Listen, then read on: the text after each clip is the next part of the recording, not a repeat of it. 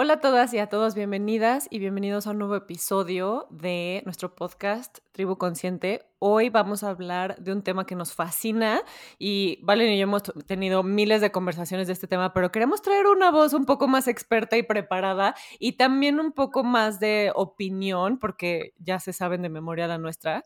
Y Hoy vamos a hablar de educación emocional y todo lo que tiene que ver con educación emocional. Siento que es un tema mucho más tocado lo de inteligencia emocional, como hoy en día es más hasta la escuela cuando vas a llevar al niño como que te vende así de aquí, promovemos la educación emocional, pero ¿qué carajos es educación emocional? ¿Por qué es tan importante? Y cómo este antes y después, que creo que nosotros somos la generación que nos tocó vivir un poco con padres más conscientes, pero también con una cultura muy tradicional. Entonces, hoy vamos a hablar y Val nos va a presentar a nuestra invitada. Fer, muchísimas gracias por estar aquí. Voy a dar un breve resumen del currículum de Fer, aunque tiene mil premios, me lo mandó y tiene mil premios y mil, mil estudios.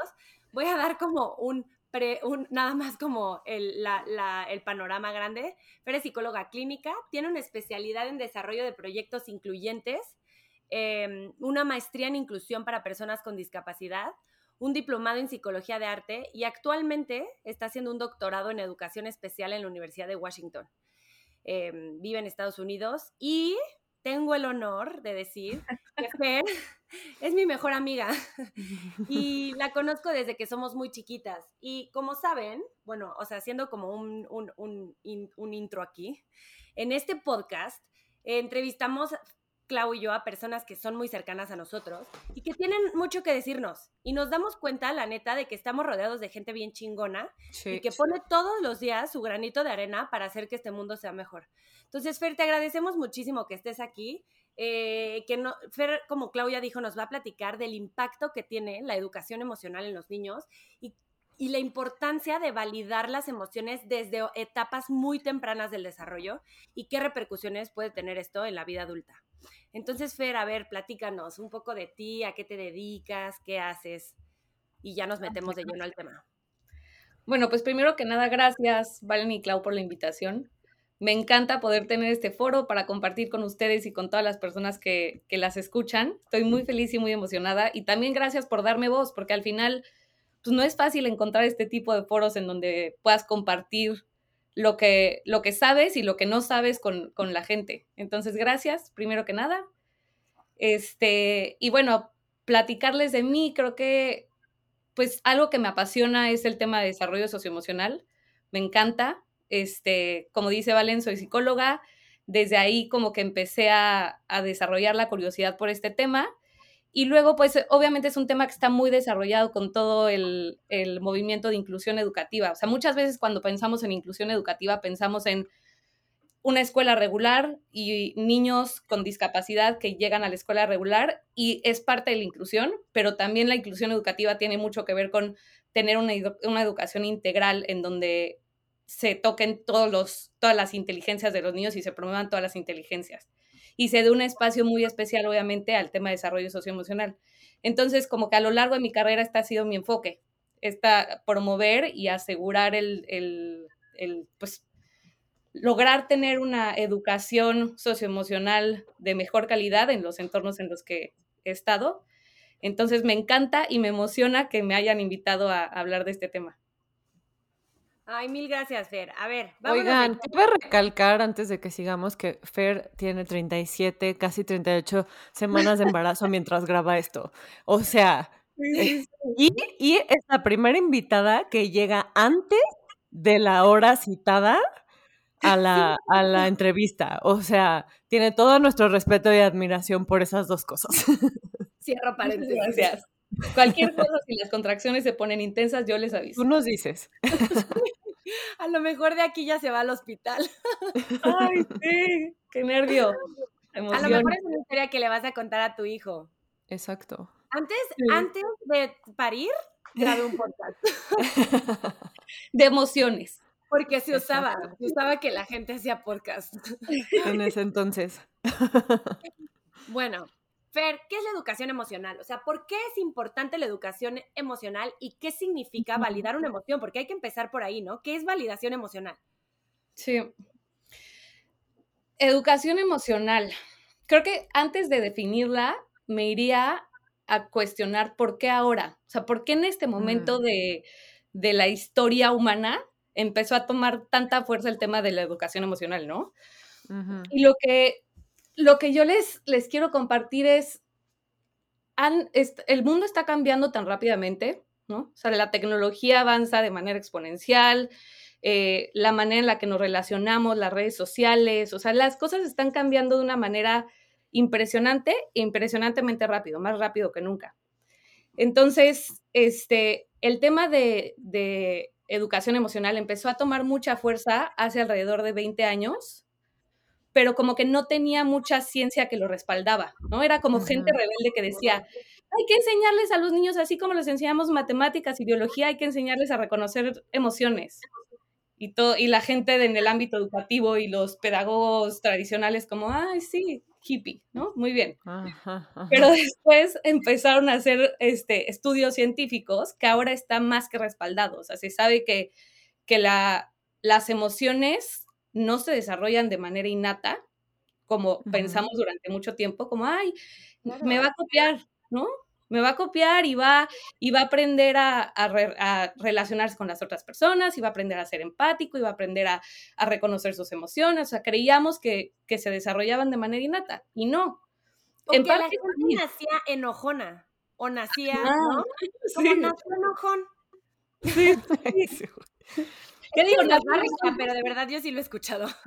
nace- sí nacemos con cierto temperamento, ¿no? O sea, Sí. seguramente lo han visto ustedes con sus bebés y los bebés de hermanos y amigas que sí los, o sea, nacemos con cierto temperamento, pero no, no naces enojón, ¿no?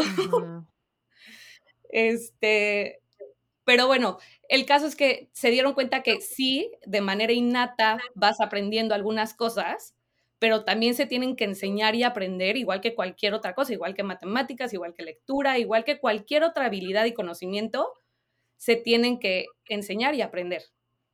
Y entonces ya, ahora que hay como toda una base científica que pues sustenta este tema de la- del aprendizaje socioemocional, empiezan a ver también miles de cosas que están pasando en el mundo y llega el COVID y entonces todos Mm. a sus casas y nadie sabe cómo lidiar con sus emociones. Entonces una conversación que como que se venía dando durante muchísimos años empieza a tomar mucho más fuerza porque se dan cuenta que lo que los niños necesitan y lo que los educadores necesitan y lo que los papás necesitan es saber cómo lidiar con estas emociones y poder tener contención, porque si no tienen conte- contención, pues no se pueden conectar al Zoom y no pueden aprender.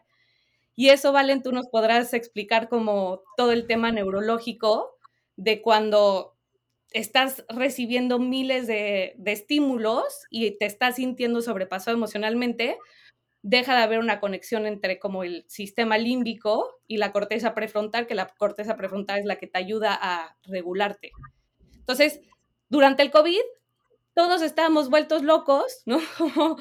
Abrumados de emociones y era difícil concentrarte y, y poner como esta, esta, darle esta como fuerza a tu corteza prefrontal para que te ayudara a regularte, ¿no? Claro. Para que Y en- no hubiera esta disociación cerebral. Exacto. Y todos Pero mi pregunta es, los niños no tienen madura esa parte cuando son chiquitos. Por eso ti- no no tienen esta contención, gestión emocional. Exacto, exacto, sí, sí, sí, Es sí. Imposible. y tú estás disociado. Es imposible, sí. Que voy a hacer una, un paréntesis en todo esto que les estoy diciendo del por qué ahora, porque lo que acabas de decir, Clau, es súper importante. O sea, durante mucho tiempo pensamos en los niños chiquitos, estoy hablando de niños de 0 a 6 años, como seres egocéntricos emocionalmente, ¿no? Y viene como todo, o sea, teorías súper respetadas como la teoría de Piaget y, ¿no? Los, los niños son egocéntricos. Y esto se ha, se ha comprobado que realmente no son egocéntricos. Los niños son empáticos, los niños están todo el tiempo investigando cómo se sienten los papás para también copiarles, ¿no? Cuando, cuando estás tú con un bebé y llega una persona extraña, inmediatamente te voltea a ver para ver tú cómo vas a reaccionar y están captando todo lo que está pasando alrededor de ellos. Y no es que no, la, la parte en la que decían son egocéntricos era porque a lo mejor no querían compartir sus juguetes o no te quiero dar de mi comida o tienen este tipo de comportamientos egocéntricos, pero no es, no es que no lo sientan o no es que no sean empáticos, sí son empáticos. El tema es que el, la conexión entre el saber y el hacer depende de la madurez de este sistema prefrontal que todavía los niños no tienen. Entonces, una parte que espero que tengamos mucho tiempo de platicar en este podcast es cómo nosotros como adultos tenemos que funcionar como esa función cerebral que ellos todavía no tienen. ¿Cómo le hacemos nosotros para hacer ese papel? Esa conexión. exacto, exacto. Se llama corregulación. Lo que los niños, los niños no se pueden autorregular, pero tú como adulto puedes ayudarles a regularse. De o sea, hay como muchas estrategias específicas en donde les vas ayudando a regularse, ¿no? Ok, eso está buenísimo. Sí. Porque, a ver, primer punto y, clave es, porque nos pasa a todos, o sea, queremos tener adultitos, queremos un niño que, que se comporte, y esa palabra no me gusta nada. Que se porte bien. Entonces de ahí empezamos mal con nuestros hijos, porque si no tenemos este conocimiento de que es biológicamente imposible para un niño gestionar su emoción, entonces de ahí empezamos como intentando buscar ser esa conexión. Si empezamos de esperando que exista, o sea, y esta es la prueba científica de que no se puede, entonces tú ya sabes que tu hijo no va a poder regularse. Entonces, cada vez que pase esta emoción y que no sepan manejarla, tú ya vas a tener presente que no existe para ellos otra posibilidad. Entonces eso a ti te da más herramientas para decir, yo tengo que ser quien encuentre el lenguaje porque mi hijo no tiene el lenguaje. Exacto, exacto. ¿Y qué estrategias puedo yo ayudarle a desarrollar que le ayuden, ¿no? Que, que, le promuevan este tipo de comportamientos que no le van a nacer de manera como nos nace a nosotros, porque no puede. Exacto, porque todo es aprendido al final. Exacto. Sí. Y una mala regulación emocional también se aprende.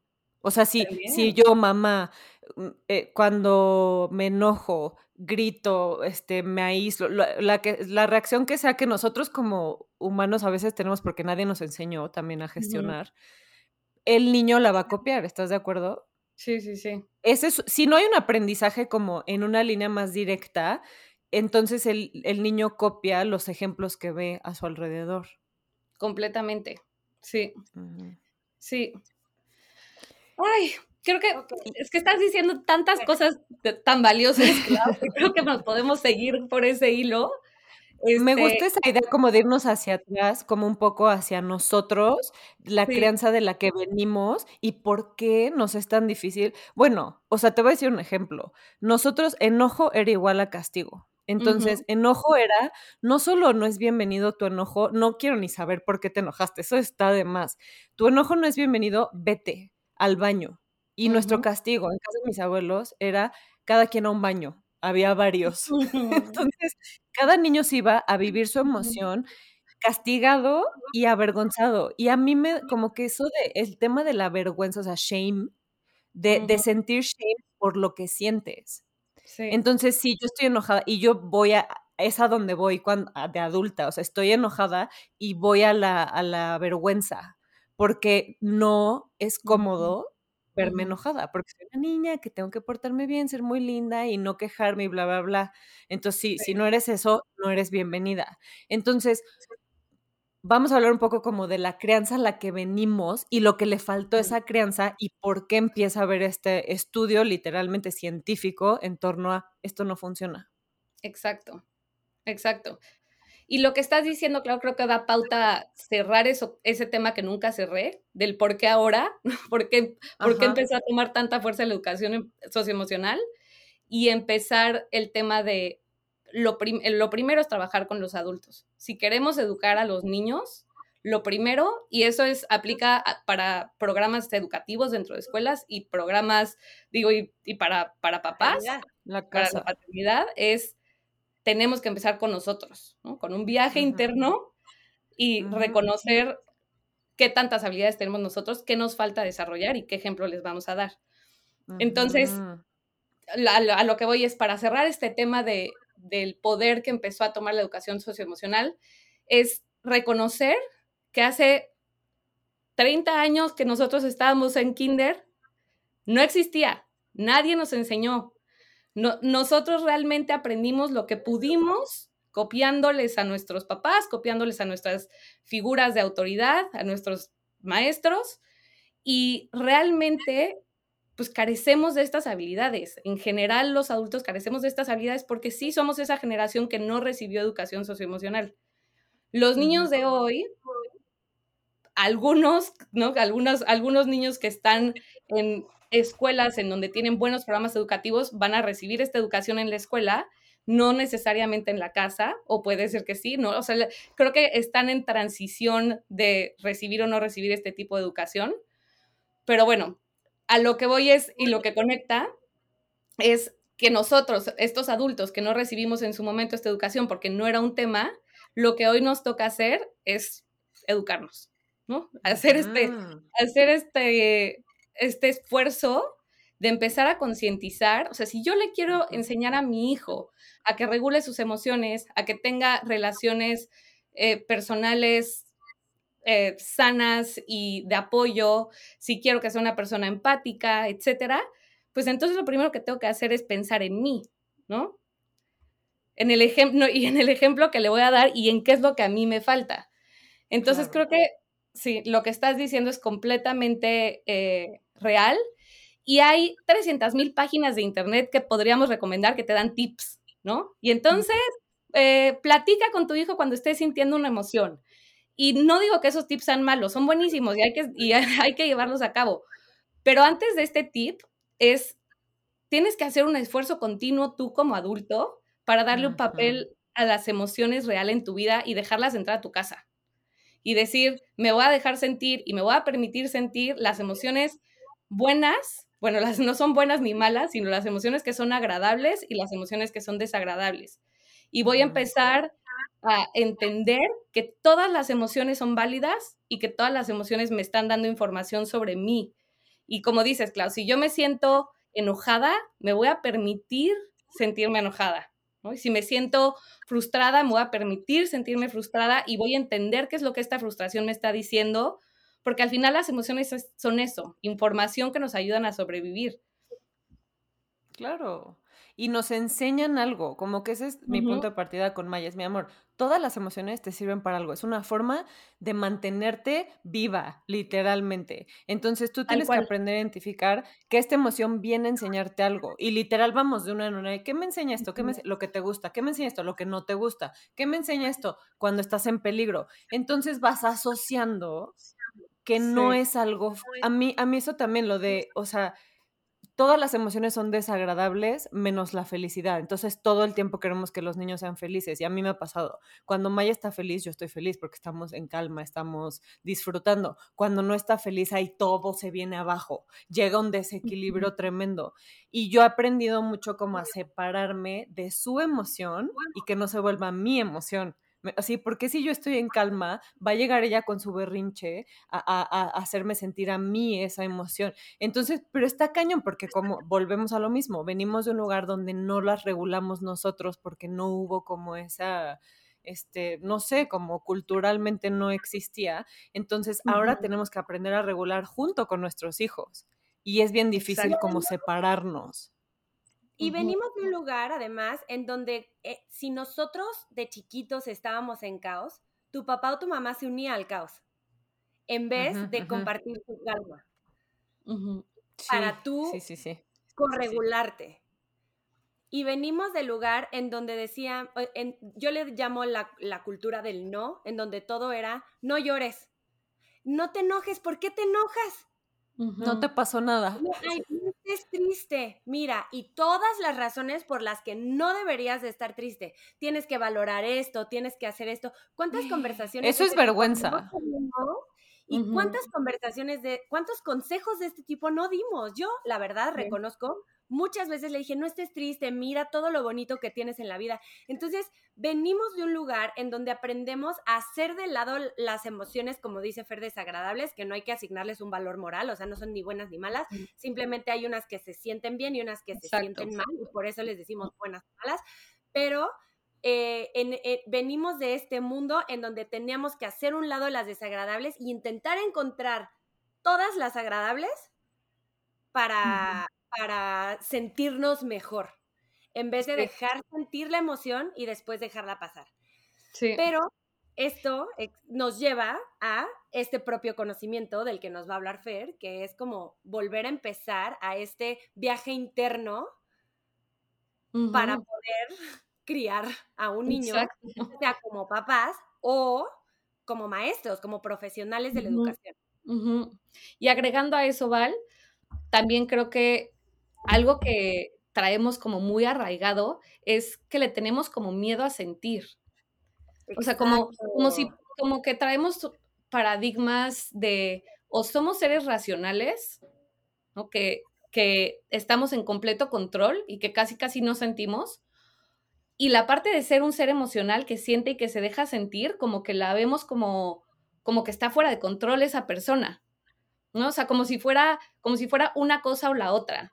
Y no sabemos que somos seres integrales, ¿no? Y que sentimos, y que sentir, como dice Clau, nos ayuda a sobrevivir, nos da información, cada emoción que tenemos nos está guiando también en, en nuestra vida, y el poder integrar el hecho de que se puede ser emocional y racional al mismo tiempo, creo que, creo que eso también es importante, como empezar a, cambiar estos paradigmas y no tenerle miedo a las emociones y no tenerle miedo a sentir. Seguramente... Bueno, está súper interesante, perdón, ser emocional y racional a la vez, porque somos las dos cosas. Exacto.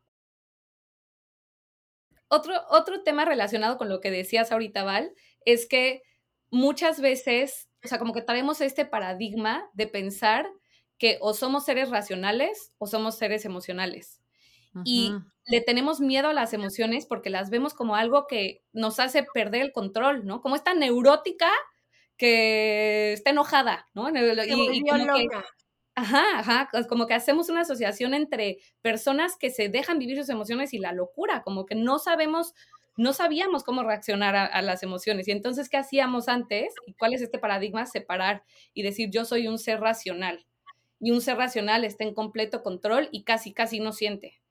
Y entonces, por lo que se está luchando es por integrar, ¿no? Porque al final somos esos seres integrales, somos racionales y somos emocionales al mismo tiempo y podemos permitirnos sentir y podemos expresar estas emociones y, a los niños les podemos ayudar a regularse con esta corregulación, con este eh, apoyo de adultos y a los adultos nos corresponde desarrollar estrategias para podernos regular pero también darnos permiso de sentir, porque regularte no es, no es dejar de sentir una emoción, sino sentirla de una manera funcional, que te ayude a funcionar en el mundo y que, te, y que entiendas lo que esta emoción te está diciendo para que te ayude a reaccionar y tener esta, esta vida funcional y plena. ¿no?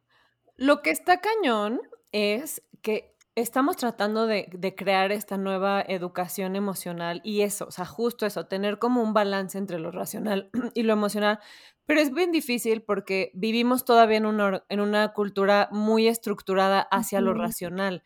Entonces, ¿cómo llegas tú? O sea, y eso a mí me cuesta mucho, porque la gente asume eso, de estás enojada, estás loca, o ay, eres muy reactiva, ya sabes, o sea, todos los calificativos. Ajá, a mí me lo han dicho, me han dicho, eres demasiado sensible, y yo por supuesto, y ese es mi superpoder, pero no lo entienden así. Entonces, estando en una cultura donde se promueve tanto esto, nos cuestionarían, ¿qué tiene de malo ser más racional? yo, yo estuve bien, yo a mí me educaron así y soy muy fuerte, soy muy resiliente, ya sabes, o sea, como que yo tengo todas estas grandes herramientas porque mis papás fueron este, muy estrictos conmigo y me dieron muchos valores, porque me choca el tema de valor, se me hace como muy amplio, pero bueno, me dieron muchos valores y me hicieron este, muy disciplinado y como que le atribuyen todas estas cosas positivas a esta crianza donde no hubo espacio para sentir la emoción, porque de que la vives, la vives y la tienes. Ahora, cómo la sientes es muy diferente. Entonces, ¿qué dirías tú como que es, por qué no funciona ya así? ¿Qué vemos en adultos hoy que decimos, esta no era la forma? Ay, Clau, qué buena pregunta. Este, mira, yo creo que mientras te escuchaba me llegaban a la cabeza dos ideas. La primera es hablar de de, este piloto automático. Yo le diría a esta persona como, muy bien, ¿no? Qué bueno que lo que te dieron tus papás a ti te ha funcionado, pero ah, neurológicamente estás cableado para sentir y al final sientes. Pero si no te haces cargo de tus emociones y si no las reconoces y no las regulas, vas como un piloto automático en la vida. Y este piloto automático que hace, que seguramente has tomado muchísimas decisiones que están, que están empujadas por emociones y no te diste cuenta que las tomaste. O sea, como que poder, poder realmente vivir tus emociones y darte este permiso de, de sentir y de, y de reaccionar a ellas te hace que quites el piloto automático del coche y empieces a, a, manejarlo tú, ¿no? Que es, tu vida. Entonces, qué maravilla que te esté yendo también. ¿Cómo te iría si hubieras, si, pudieras tomar el control? Ajá, porque sí o sí, o sea, esto no es discusión, esto es ciencia, sí o sí estás sintiendo todo el tiempo, pero vas en piloto automático. Entonces, ¿por qué no tomar, por qué no tú como adulto decidir tomar el control de tu coche y empezar a manejar este coche de una manera más consciente y darle esta oportunidad a tus hijos también. Porque yo no quiero que mi hijo vaya en piloto automático por la vida. Yo quiero que vaya, que él decida dónde quiere ir. Entonces, esa es, esa es una respuesta que me viene a la mente. Y la otra es, al final el cuerpo habla. Y hay 300 mil, 300 mil, 300 mil ejemplos de personas conocidas y de personas famosas que podríamos hablar de si tú no te haces cargo de tus emociones, y no las concientizas, el cuerpo lo va a terminar sacando de alguna u otra manera, ¿no? Entonces, creo que, creo que estas son las, las dos ideas que me vienen a la mente cuando te escuchaba, si estuviera hablando con, esta persona tradicional. claro.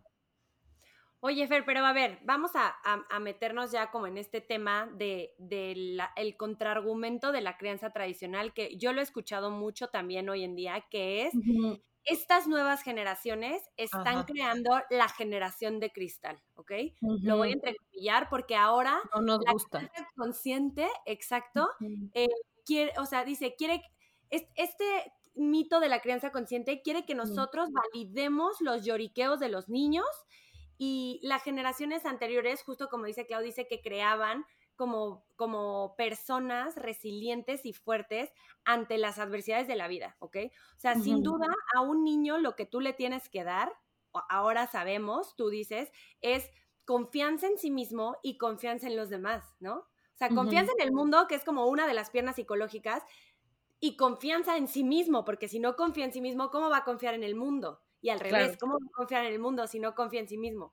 Pero ¿cómo entra esto dentro de una crianza tradicional en donde se cree que estamos generando niños de cristal, que no van a poder enfrentar el mundo? Ay, Vali, pues es, creo que es un tema polémico y... Ay, ¿me, controversial. Sí, y controversial, sí. O sea, yo creo que hay muchas cosas de la, de, de, nuestra crianza que yo valoro y agradezco. Y hay muchas cosas, o sea, como poder también. Exacto, hay muchas cosas que, que, la verdad fueron terribles y que no repetiría yo con mis hijos. Este, pero bueno, es que yo otra vez con, con mi ciencia, pero si, no es como que nos los estamos sacando de la manga, no es algo nuevo, es algo, es algo que ya lleva muchos años allá afuera y que se ha probado de muchísimas maneras que funciona, ¿no? Y no son los niños de hoy me estoy hablando de niños de tres años, no son los primeros niños en recibir una educación de crianza más consciente. ¿no? Este movimiento, cuando menos fuera de México, ya lleva un poco más de tiempo. Y vemos que los niños son niños con una mejor salud mental, son niños con una mejor capacidad de relacionarse con ellos mismos y con los demás, ¿no? Son niños que y los, los, adolescentes y los adultos ahorita están teniendo muchos problemas de salud mental, pero los niños que, que vienen de este tipo de, de, crianza son más asertivos, saben cómo relacionarse con los demás, saben cómo vivir sus emociones. Nosotros no, nuestras generaciones no. Y entonces, ¿qué pasa? Pues hay unos niveles de depresión y ansiedad, ¿no? De, Eso es la, la evidencia, la cantidad de ansiedad. Bien. Y otra cosa este, que te iba a decir es eso, o sea, la ansiedad, yo creo que lo ves en índices de ansiedad, depresión, gente con, con, problemas ya crónicos de, de, que tienen que medicarse, porque de verdad es muy difícil lidiar con eso. Y otra cosa que justo yo estaba, he estado trabajando mucho de mi propia crianza, y como yo creo que es muy fácil de entender esto, o sea, la, la, nueva generación que, que, le dicen la generación de cristal, creo que incomoda porque habla más de su autonomía, porque les damos y les hemos dado esa autonomía, de decir, levanta la mano, di que no estás de acuerdo. Y eso a la industria, a la industrialización no le conviene. Entonces, incomoda, claro, pero es lo que sigue. Entonces, como que yo digo, dejen de criticar a la generación de cristal y vean cómo acercarse a ellos, o sea, hablen su lenguaje, porque eso es lo que hay. O sea, ya estamos, ellos son el futuro. Entonces, o sea, como que avancemos a paso rápido. Y otra cosa, como yo entiendo mi crianza, por ejemplo, es que a mí me criaron porque así era en ese momento, obviamente no, no fue a propósito ni nada, hacia afuera. Yo siempre digo, a mí me criaron hacia afuera y no hacia adentro. Es decir, ¿qué quieren los demás de mí? ¿Qué tengo que decidir?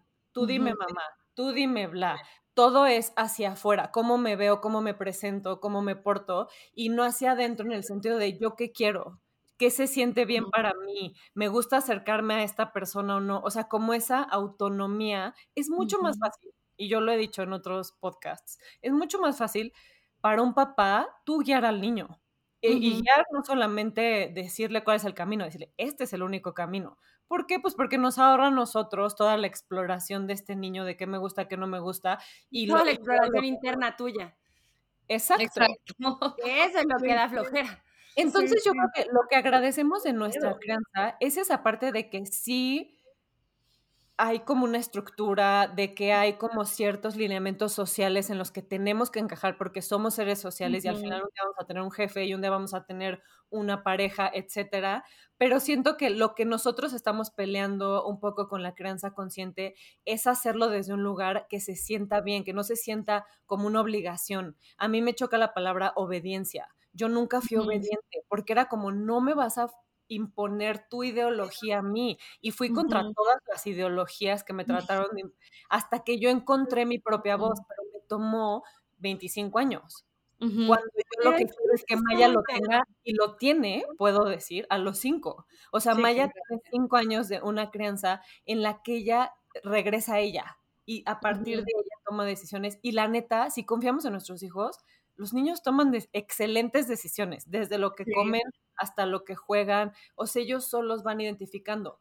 Y siento que es incómodo para quienes criaron de una forma donde el papá o la autoridad de la casa o la mamá mandan. Entonces, como que yo creo que tenemos que tomar lo mejor de los dos mundos, porque lo que critican mucho de la generación de cristal y, la creencia consciente es caer en la permisividad, ¿no? Como decir, no solo tu emoción es válida, tu berrinche es válido y que seas grosero es válido. Entonces, ¿cuál es para ti, Fer, ese, esa línea donde hay validación emocional y donde hay límites? porque somos seres sociales, porque tenemos que coexistir juntos y porque tienen grandes beneficios también entender al otro y ser empático con el otro y aprender también a, a sentir mi emoción sin lastimarme a mí y sin lastimar a los demás. ¿Qué hacen los niños? Gritan, pegan, lastiman, ¿sabes? Entonces, ¿cuál es esa línea? Sí. Y era, y creo que lo que dices está relacionado con lo que platicamos hace un rato de integrar los límites con el amor, ¿no? Y no, y, y como que yo siento que, y sobre todo en nuestra, está muy arraigado en la cultura mexicana, tener miedo a poner límites porque creo que cuando pongo límites no estoy siendo amorosa. Y piensen en nuestra cultura, ¿no? Como que somos, somos muy de, ay, sí, y, cómo estás? Y lo que necesites, y, aquí estoy para cualquier cosa y para servirle. Mucho miedo de incomodar. Tenemos miedo de incomodar y tenemos miedo a decir que no, y tenemos miedo, y ese miedo lo tenemos muchas veces hacia nosotros mismos y lo transmitimos a nuestros hijos. Y entonces, ¿qué pasa? Que es más fácil que alguien más venga a ponerle límite porque yo no quiero condicionar mi amor. Que venga su papá, ¿no? Cuando llegue tu papá, vas a ver. Ándale. o que venga su abuelo, o que venga, ¿no? O una persona externa a la casa a ponerle límite porque yo le doy amor y no le puedo poner límites. Y de verdad, no hay una mejor manera de demostrarle el amor, bueno, sí hay, ¿verdad? Pero es una gran manera de demostrarle amor a tu hijo o a tu hija poniéndole límites. Porque esos límites que le vas a poner le van a ayudar a que él o ella pueda poner límites en su futuro y que pueda tener relaciones también saludables y que entienda que los límites y el amor vienen juntos. Claro. Entonces. Más que tuvimos que aprender eso a la mala.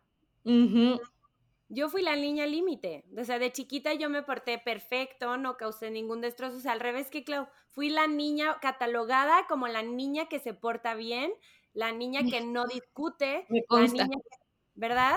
Sí. Y me me ha, costado mucho trabajarlo, la verdad, y me, ahora me cuesta con mi hijo, o sea, me cuesta... No esperar lo mismo. exacto, darle voz a él para que él pueda poner sus límites. ¿Sí me explico? También, o sea, yo ponerle límites, pero yo fui una niña que de chiquita nunca pudo decir o, expresar lo que sentía, hablando de las emociones, en el sentido de poner, poner un límite de, pequeña, como para, para, o de adolescente. De decir, esto no me gusta, ¿no? Esto se siente mal, por lo tanto estoy poniendo un límite, esto no me gusta. Entonces yo, ah, yo en, esa, en ese aspecto no lo pude trabajar, a diferencia de Clau. Y ah, yo en lo que he caído en mi crianza con Maya, justamente ese hasta cierto punto que, que recientemente nos hemos ido dando cuenta, mi esposo y yo, que yo soy muy permisiva, porque en mi yo querer validar a mi hija, decirle, sí, mi amor, o sea, se vale enojarse, se vale que esto te frustre, se vale no saber qué hacer con esto, me fui al grado de también validar no solo la emoción, sino la reacción, ¿me explico? O sea, es como, no solamente está enojada y dice estoy enojada, empieza a gritar y empieza a pegarle a algo, ¿no? A la pared, por ejemplo. Entonces digo, como yo sentí tan poca validación siendo chiquita, ahora quiero darle a mi hija todo eso. Y lo que estoy haciendo es justamente no darle estos límites. Y me encanta lo que dices, Fer, de quien más necesita ponerle límites, yo creo también que es quien más la ama, porque van a ser límites que le van a, o sea, son, es un escudo para su futuro, ¿sabes? O sea, todas las relaciones que va a tener a partir de ahí. Entonces yo estoy como navegando justo, haberme ido al otro extremo de sobrevalidación, como decir, hasta aquí es la validación y a partir de aquí sí hay que corregir. Sí. El comportamiento. sí, siendo empáticas con nosotras mismas y con todos los papás y mamás que hay allá afuera, es bien difícil encontrar ese punto medio. Exacto, por eso contamos, o sea, por eso Clau y yo en este momento estamos contando nuestras historias, para que sepan todos los demás que todos tienen una historia. Esa es la realidad. Todos venimos de una historia y todos estamos intentando aterrizar en el mismo lugar que es una crianza consciente, ¿no? Una tribu consciente. Entonces, ¿cuál es ese justo medio? Es bien complicado, por eso no hay que ser tan estrictos con nosotros mismos, pero sí informarnos. Sí. Algo que tal vez puede les puedo decir que puede ayudarnos un poco en la búsqueda de estos puntos medios es, el punto medio no es el mismo para todos, ¿no? O sea, cada, hay 300 mil escalas de grises y cada persona es única y diferente. Entonces, allá afuera hay mucha información, informémonos y tomemos decisiones y a lo mejor hay momentos de vida en donde mi punto medio está más hacia el, hacia el, hacia el oscuro, ¿no? Un gris oscuro por tal situación y de repente mi situación cambia, no sé, hay un divorcio, lo que sea, y el punto medio se hace un poco más hacia la escala de grises más claros. Y entonces no te tienes que casar con yo así soy, pero sí estar informada y tener estrategias que te ayuden a lidiar con esto. Y algunas de esas estrategias son, hay, hay como todo un movimiento acá de programas que se hacen tanto en casa como en la escuela. Se llama Positive Behavior Interventions and Supports. No, no sé bien cómo la, cuál sea la, lo he estado buscando, pero es como de, de la, la, idea es que siempre hayan expectativas de comportamiento positivas y que los niños estén muy conscientes de cuál es la expectativa. Y son muy generales, ¿no? En la escuela y en la casa. Como estas expectativas es como siempre soy honesto, eh, estoy en un lugar seguro, me eh, soy, no sé, empático con, las personas que me rodean. O sea, como estas expectativas positivas de comportamiento. Luego, se, como que es, es, como una pirámide, digamos. Entonces es como la, la base de la pirámide, que las expectativas sean positivas y estén claras. Y después se dan como apoyos específicos para, para que los niños logren cumplir con estas expectativas. Y entonces ahí hay oportunidades de educación socioemocional, tal cual, tanto en la escuela como en la casa.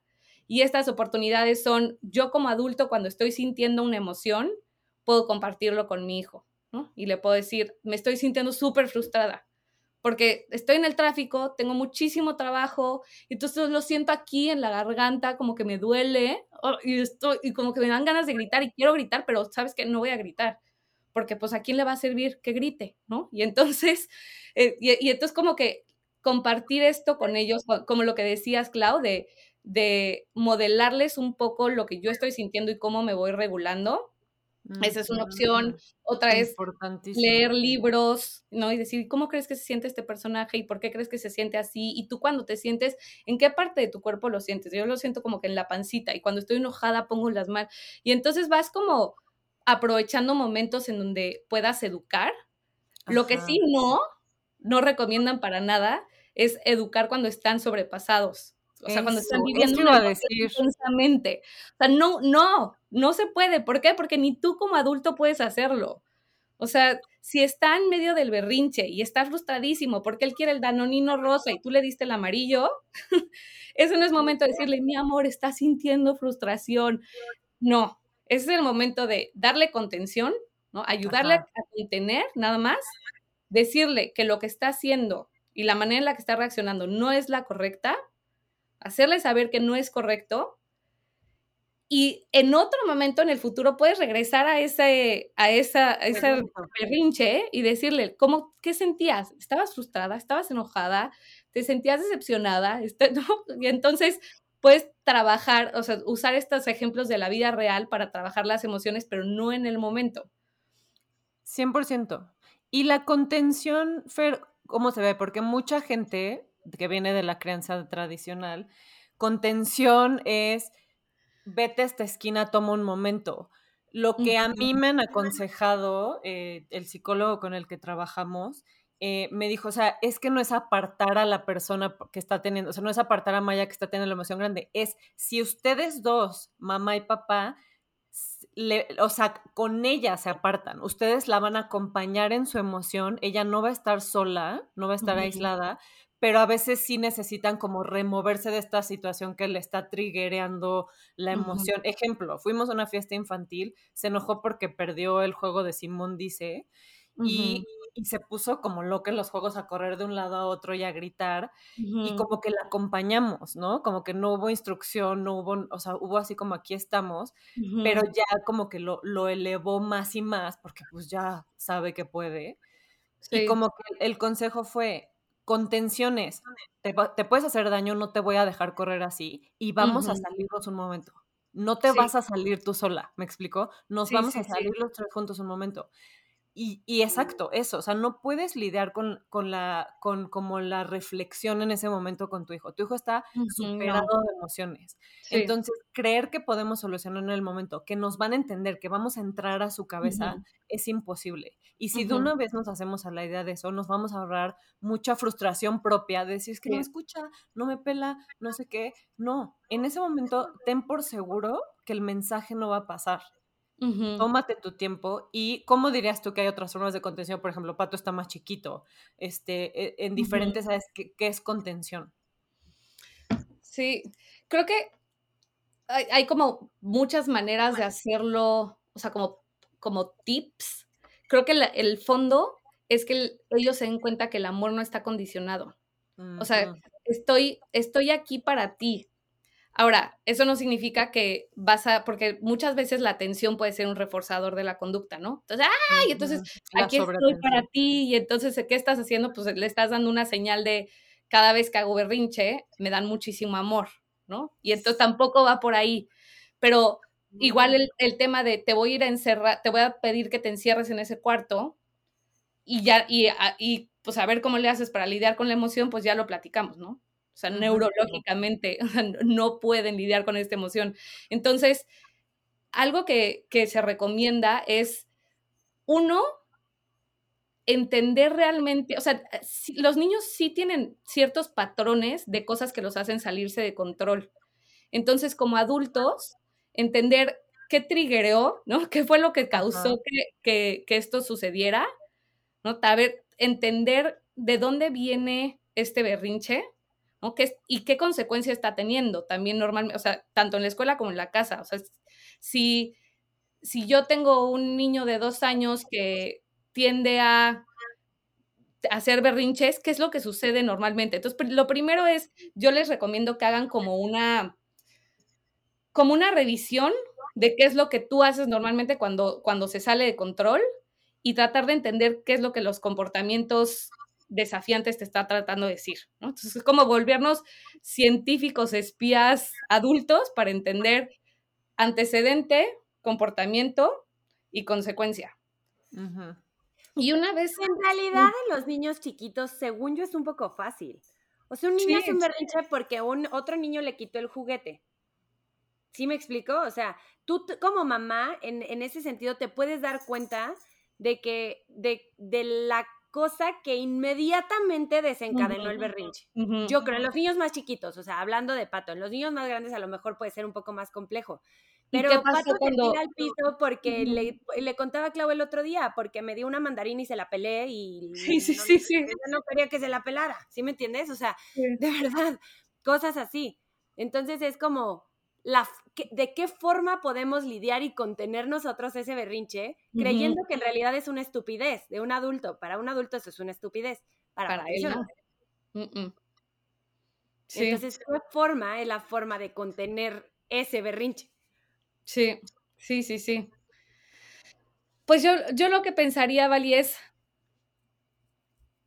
cuidar mucho el tema de la, de la atención como reforzador, repito, y darle contención, repetirle, el amor está aquí, ¿no? Te amo, pero lo que hiciste no es correcto y puede ser que puedas como tener un lugar que es un lugar seguro en donde puedas estar con él, pero sin estar atendiendo directamente ¿no? O sea, como estoy aquí para ti, si me necesitas, aquí estoy.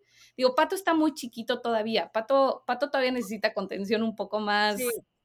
¿No? Física, ¿no? Ajá, física. Es que también va cambiando dependiendo de la etapa de desarrollo, pero pensando en alguien más tipo la edad de Maya, esto puede funcionar. O sea, estoy aquí físicamente contigo y para ti, sin embargo, no te estoy atendiendo y resolviendo la situación de manera directa, pero puedo, puedo estarte dando como como consejos, ¿no? Como de, ok, ya, ya, si, si ya te sientes un poco mejor, puedes empezar a respirar más profundamente, mi amor, aquí estoy, ¿no?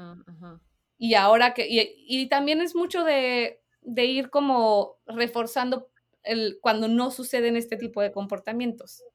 Claro, y como usarte a ti de ejemplo, como decías, así de cuando yo tuve una experiencia de una emoción, hablar, o sea, describírsela a tu hijo para que entonces haya como un espejo así de, ah, creo que yo a mí también me serviría respirar. O sea, ¿cómo esperas que tu hijo agarre la herramienta si tú no la has usado?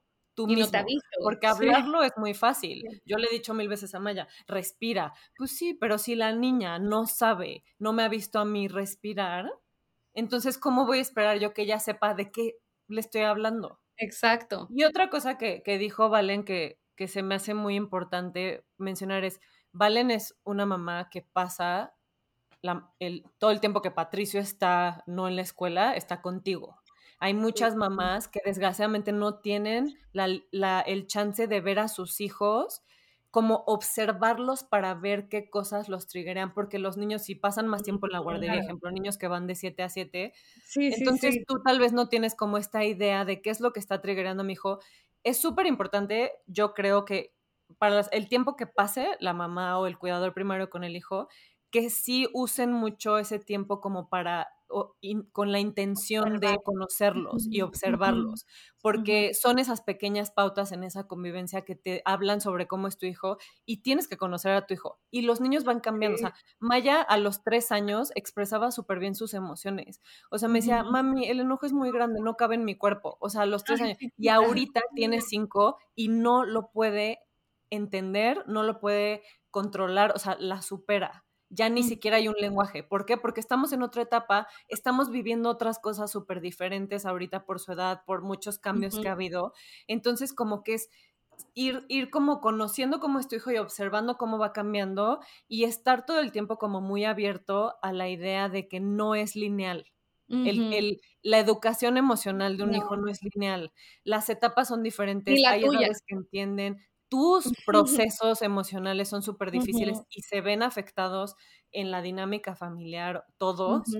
Entonces, como que no creer, porque eso es como que mi conflicto es que las mamás hoy en día, porque queremos gratificación instantánea todos por la época en la que estamos viviendo, queremos soluciones. Entonces yo quiero que, te sientes, Fer, y me digas cinco cosas que tengo que hacer y hacer el uno, dos, tres, cuatro, cinco, y todos estamos felices. Y mi hijo no vuelve a tener un berrinche como el que me hizo tal día. Entonces, no, o sea, el mundo no funciona así. Los hijos a veces no duermen la noche completa, que ese es otro tema. Este, o sea, como que no podemos no hay un solo camino. No. Y no hay que hacernos a la idea de que hay un solo camino, porque vamos a ser miserables y vamos a regresar a esta crianza de la que tanto hemos estado huyendo, de, de poner las cosas como encasilladas, ¿no? Así de tienes que ser así, esto tiene, va a haber fiestas infantiles que van a ser un berrinche, va a haber momentos, eh, sobre todo, bueno, para Maya, en, en, la casa como que tenemos una dinámica muy funcional, cuando salimos de nuestra dinámica es cuando todo vale madres, si se durmió más tarde, si está desvelada, si está en con gente nueva, si está entre puro adulto, o sea, son factores que van a modificar su conducta y eso también es parte de meterla en la sociedad y del proceso natural de maduración de un niño. Entonces, no nos frustremos porque va a haber muchos cambios y muchas cosas que nos toque resolver sobre la marcha y el tiempo que pasen con sus hijos, conózcanlos, sean hasta curiosos, ¿no? O sea, como busquen preguntar, indagar, observen cómo actúan. Eso creo que es súper importante para ir conociendo qué herramientas les podrían servir a ellos, porque todos somos diferentes. Sí, me encanta lo que dices, Clau, porque me llevas a un lugar como, como de mucha empatía. O sea, hay que ser empáticos con nosotros también como papás. O sea, no siempre, no siempre vamos a saber qué hacer. Hay que, sí, hay que tomar todas las herramientas que existen ahí afuera, pero no hay una receta que te diga, así se ponen, así se ponen límites, así puedes contener y esta es la manera en la que, en la que vas a, ¿no? Si cumples A, B y C, entonces le estás dando a tu hijo lo que necesita. No, no necesariamente. Y como dices, son, no son procesos lineales, ni tú, ni tu desarrollo socioemocional, ni tu educación socioemocional, ni la de tus hijos. Entonces, creo que poder tener también como esta empatía hacia, hacia ti misma hace que también lo reflejes y que ellos pues lo, perciban y que lo desarrollen hacia, hacia ellos mismos también. Sí, como más humano, como que cometemos, por ejemplo, justo lo anoté aquí, dice, no sé, o sea, no podemos validar 100% del tiempo, porque hay días que nos va a superar a nosotros nuestra gestión emocional y ese día no, val, no validé sus emociones y entonces en la noche estoy dándome topes porque yo soy la peor mamá del mundo, porque yo ya sé esto y no lo apliqué, ya sabes. O sea, lo que puedes hacer, lo que a mí me ha funcionado es regresar con Maya después y decirle, oye, mi amor, siento que hoy fui muy, este, te hablé muy fuerte, creo que no, fui, fui grosera contigo. Y, y, y, me tomó un tiempo darme cuenta. Y entonces tú estás modelando no solamente cómo se hace, estás modelando que hay errores, que no todo el tiempo somos perfectos y que se vale reconocerlo y disculparse después de que pasa. Y son los momentos en los que yo más conectada me he sentido con Maya porque le estoy dando permiso a ella de equivocarse y de comunicarlo, ¿sabes? O sea, como de regresar a, a, qué hice y como volverlo, como aclararlo para mí y para la persona que estuvo involucrada y, y, no, no darnos topes por los momentos en los que nos triguerean nuestros hijos o los momentos en los que no podemos validarlos porque nosotros tenemos que validarnos primero. No darnos topes por sentir. Claro. Exacto, pero aquí Clau está hablando, la verdad, de un, de un proceso muy largo que has tenido de validación emocional con tu hija en donde a veces la riegas, ¿no? Por decirlo. Pero yo quiero hablar, la verdad, aquí, Fer, de cuál es la repercusión emocional de un niño en donde por alguna emoción, o sea, digamos, el niño está haciendo un berrinche, tú como papá le pegas o lo chantajeas o lo amenazas o porque son cosas que suceden. Aquí Clau está hablando, la verdad, de, de, de, una educación muy avanzada en salud emocional de los niños. Es decir, se da cuenta que la regó y va con su hija y le pide una disculpa. Pero yo quiero hablar de cuál es la repercusión emocional de un niño al que aún lo amenazan. Y, existen mil maneras, ¿eh? Y que, que yo pensaba que no existían, genuinamente pensaba que eran una broma, y no son una broma. La policía de niños, la aplicación de policía de niños no es una broma, y he visto a personas usarlas de verdad, enfrente de mí en una mesa en un restaurante, he visto a personas usarlas, amenazar con el robachicos, con la llorona, a mí la verdad me amenazaron, de, a mí me pegaron de pequeña y, y te puedo decir hoy, no me siento muy traumada, según yo, ¿ok? Pero, porque ya hemos hablado de eso, pero, eh, pero, o sea, o sea, tampoco, vaya, quiero decir con esto, tampoco es como que, ay, me siento traumada de que mi papá me dio nalgadas de chiquita. Pero, ¿cuál puede ser la repercusión emocional en realidad al final? Yo sé que yo tengo repercusiones emocionales de eso. Entonces, cuando un niño, vaya, un niño puede estar haciendo una cosa mala, catalogada como mala, que es pegarle a otro niño. Y entonces tú vas y le pegas, ¿no? ¿Qué ejemplo le estás dando? O, o, vas y lo chantajeas, o vas y lo amenazas. Entonces, ¿cómo, cómo manejamos ese tema? Ay, vale, es que estás, creo que estás dándole a un tema súper, súper complicado, porque es, es que creo que parece que estoy regresando a lo mismo, pero es entender cuáles son los recursos que tienen estos papás, ¿no? Y de dónde vienen estos papás y por qué estos papás se comportan así. La gran mayoría de los papás te dirían, estoy haciendo lo mejor para mi hijo. Claro. lo hago, lo desde hago el amor. desde el amor y lo hago porque es, lo, es la herramienta que que yo tengo, ¿no? Claro. Y entonces, este, es como difícil encontrar este lugar en donde, en donde no quieres juzgar a, ese otro papá que le está dando lo mejor que tiene y que puede a sus hijos, pero al mismo tiempo sabes que le está haciendo un daño, ¿no? Porque lo que le está dando desde, desde, una desde la mejor de las intenciones, pues no le va a dar no le va a dar a este, a este niño las herramientas que necesita para tener una adultez funcional, ¿no? Y tener una buena relación consigo mismo y con los demás. Lo que se me hace difícil es cómo le haces ver a esta persona que usa la aplicación del, policía o que, o que pega, que lo que está haciendo, y creo que, creo que te estoy respondiendo con la misma pregunta, Val, perdón, pero ¿cómo les hacemos ver que lo que están haciendo les hace daño como a ellos les, hizo daño, les hace daño a sus hijos también, ¿no? Pero es, todo un camino que creo que va mucho más allá de, porque tú no puedes llegar a, es muy difícil llegar a educar a la gente, ¿no? Y decirle, mira, ¿no? Existe toda esta base científica, existe todas estas teorías, léete estos cuatro libros, ¿no? O sea, es como que es muy difícil. Vale yo tenemos enemigos ya de que los queremos este, indoctrinar del, de la alimentación intuitiva y de la crianza consciente y la gente ya nos alucina, güey. Ah, no alucinan, ya, no pueden amar. Es una secta. es que es muy difícil, es, es, es realmente difícil y, y, obviamente viene del amor, ¿no? Y de, estoy hablando de ustedes y, y, de sus, sus, ganas de convencer a la gente. ¿Por qué? Porque yo sé y estoy consciente de que si tú cambias esto, le vas a hacer muchísimo bien a tu hijo. Pero, pero sí es un trabajo que tiene que, yo pienso que tiene que venir de adentro para afuera. Es bien difícil que te, que... Hasta te pones del otro lado, ¿no? Si, si te vienen a cuestionar. Yo como lo pienso, son dos cosas, que son las preguntas que me hago a mí misma a la hora de tratar de crear conscientemente, porque ya no creo consciente, trato de crear consciente. Es, una es, tiene congruencia lo que estoy haciendo, porque probablemente a mí también me dieron nalgadas, seguro que me dieron nalgadas, pero me hace sentido a mí, o sea, me sirvió de algo la nalgada. Para mí, o sea, me acuerdo una vez que me dieron una nalgada en el coche y fue como, te voy a dar una nalgada para que llores bien o una cosa así, nalgada. Me quedo en el coche llorando y esa sensación de impotencia de decir, güey, o sea, alguien más grande que yo usó su fuerza en mí mientras yo estaba parte miserable por otra, o sea, eso lo pienso y digo, me hace sentido a mí como adulto, pensante, cualquier adulto es pensante, by the way, adulto pensante, me hace sentido crear esto, o sea, ¿qué, ¿qué voy a obtener a cambio?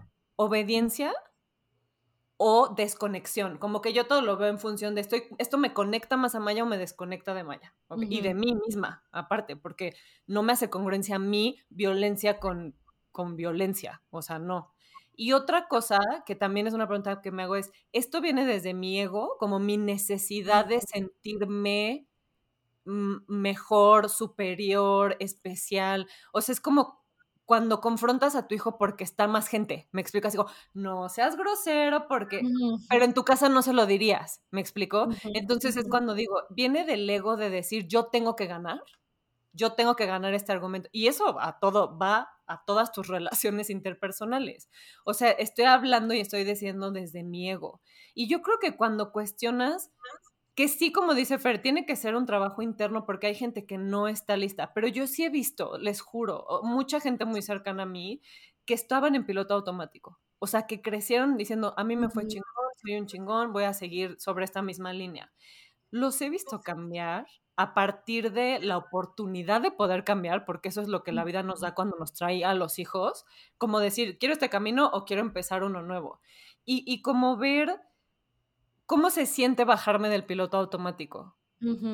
Y los hijos, gracias a Dios, nos empujan a ese punto en el que o repito y se siente raro o me, pregunto cómo sería otra forma. Y, y es una pregunta súper personal que yo creo que a todos nos llega, pero que nosotros decidimos si respondemos o no a ese como, como que yo lo, lo regreso mucho como a la intuición, de decir cómo se siente esto. ¿Te hace sentido hablarle hacia Maya? ¿Te hace sentido este, pegarle o te hace sentido gritar y decirle, no grites? Pues no, o sea, ¿qué, congruencia le estoy enseñando a mi hija si yo le digo no grites gritando? Claro. Y es, es, bien difícil, es bien difícil salir de, pero yo sí creo que se puede, eh, eh, esta gente que ha salido de esta este, crianza muy tradicional y ha abierto los ojos, es porque han visto que tiene mejores resultados. En los ¿Y sabes qué, Clau? Creo que, creo que le diste un punto muy bueno que es invitarlos a cuestionarse. O sea, no te, no, no te voy a venir a adoctrinar de lo que yo sé, ¿no? Que es, y entre comillas, que es lo mejor para tu hijo, sino te invito a cuestionarte. Y a lo mejor y así empezamos nosotras nuestro camino, ¿no? Te empiezas cuestionando cosas y si tienes la posibilidad, empiezas a buscar herramientas, libros, te informas y empiezas a darte cuenta de todas estas cosas increíbles que hay allá afuera. Y habrá gente que tenga el tiempo y la posibilidad de hacerlo y gente que no. Y entonces, una vez que se cuestionan, este tipo de espacios, y estoy hablando del podcast, son herramientas que funcionan para facilitarte el, el, ¿no? el hecho de, ok, ya me lo cuestioné, puedo irme por este camino. No todo el mundo le puede dedicar siglos a, a leer, ¿no? Y a informarse y a hacer cursos o etcétera, pero lo que nosotros creo que podemos hacer es poner herramientas como masticaditas y en la boca, ¿no? Herramientas que, la gente pueda, que la gente que se está empezando a cuestionar pueda tomar para empezar a hacer cambios como de manera paulatina en la manera en la que se relacionan con ellos mismos y con, y con sus hijos. Y saber que cuestionarte es como también bien difícil porque es este como tirar todas las bases que crees que te definen.